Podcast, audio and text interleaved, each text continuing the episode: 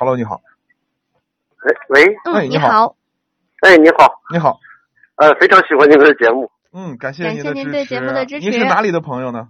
呃，河北保定，哦，河河北北的你好，嗯，我就是想，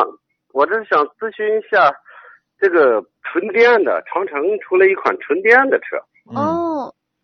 您是刚刚在后台有哎呃，提是是问吗？是是，哦，绅宝和北汽的纯电动嗯和长城的 C 三零，现在我跟对您说一下啊，就是国产的纯电动，我们所有的纯电动都不推荐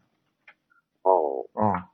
这些技术呢，高端的先进的技术还，我觉得现在还有待要成熟和完善，还是不够成熟嗯啊。哦我们确实也还收到了有关这些车辆的一些信息，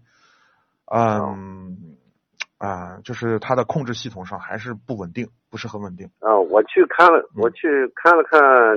C 三零的，嗯，因为它那个对员工啊，现在是四万多块钱就能买到，优惠，嗯啊、优惠很大，嗯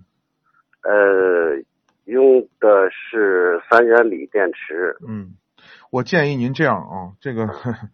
广告是一方面，就是它嗯这个生产厂家包装自己的东西，对吧嗯？这个能够理解。但是呢，作为我们来说，我们就是买一个商品，对这个商品要好用，不出问题。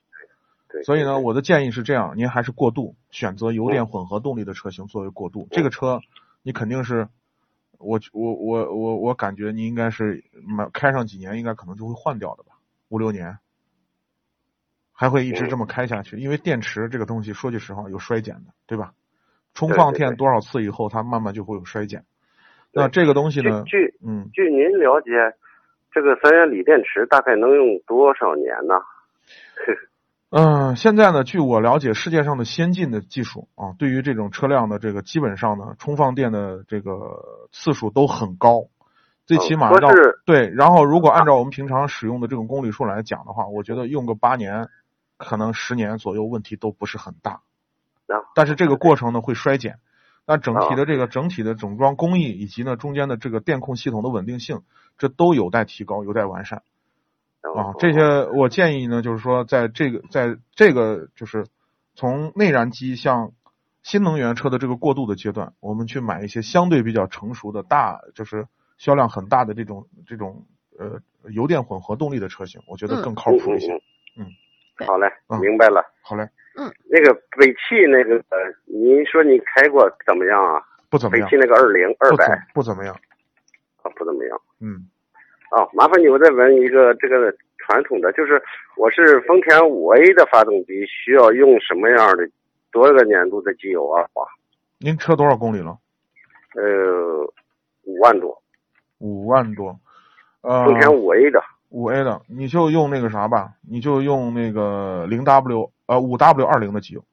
哦，五 W 二零。对，这个性价比比较高，在咱们哦微信，商我城现在里用的都是十 W 四零，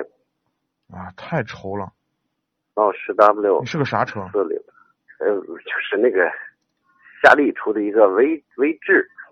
我知道那个车嗯嗯啊，